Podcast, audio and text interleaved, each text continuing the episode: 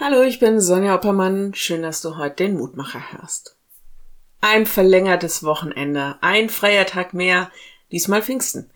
Neulich Himmelfahrt, demnächst Fronleichnam, auch wenn ich nicht katholisch bin, egal. Wir genießen diese freien Tage, wir genießen die Zeit. Gleichzeitig stellen wir in den letzten Jahren fest, dass Feiertage nicht mehr selbstverständlich sind.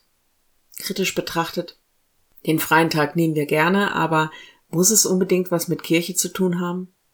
Und andersherum gefragt, woran sind wir als Christen noch erkennbar?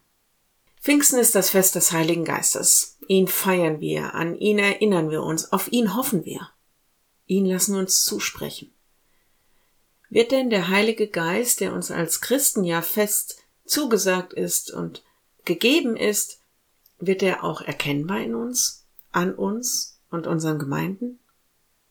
Der Lehrtext heute, daran erkennen wir, dass wir in ihm bleiben und er in uns, dass er uns von seinem Geist gegeben hat. Dieser Heilige Geist ist ein Geist der Verbindung. Er schafft die Verbindung mit Christus und unter uns. Unsere Liebe zu Christus bewirkt auch die Liebe zur Gemeinschaft und zu anderen Christen. Es ist ein Geist der Einheit. Es ist ein Geist der Verbindung.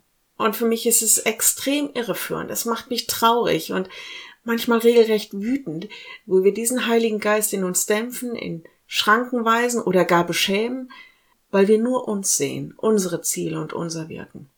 Und ich nehme mich da nicht aus. Wenn wir erkennbar sein wollen als solche, die diesen besonderen Geist haben, dann, ihr Lieben, gilt es, Verbindung zu knüpfen, zu stärken und zu halten, und zwar zu Christus und zueinander.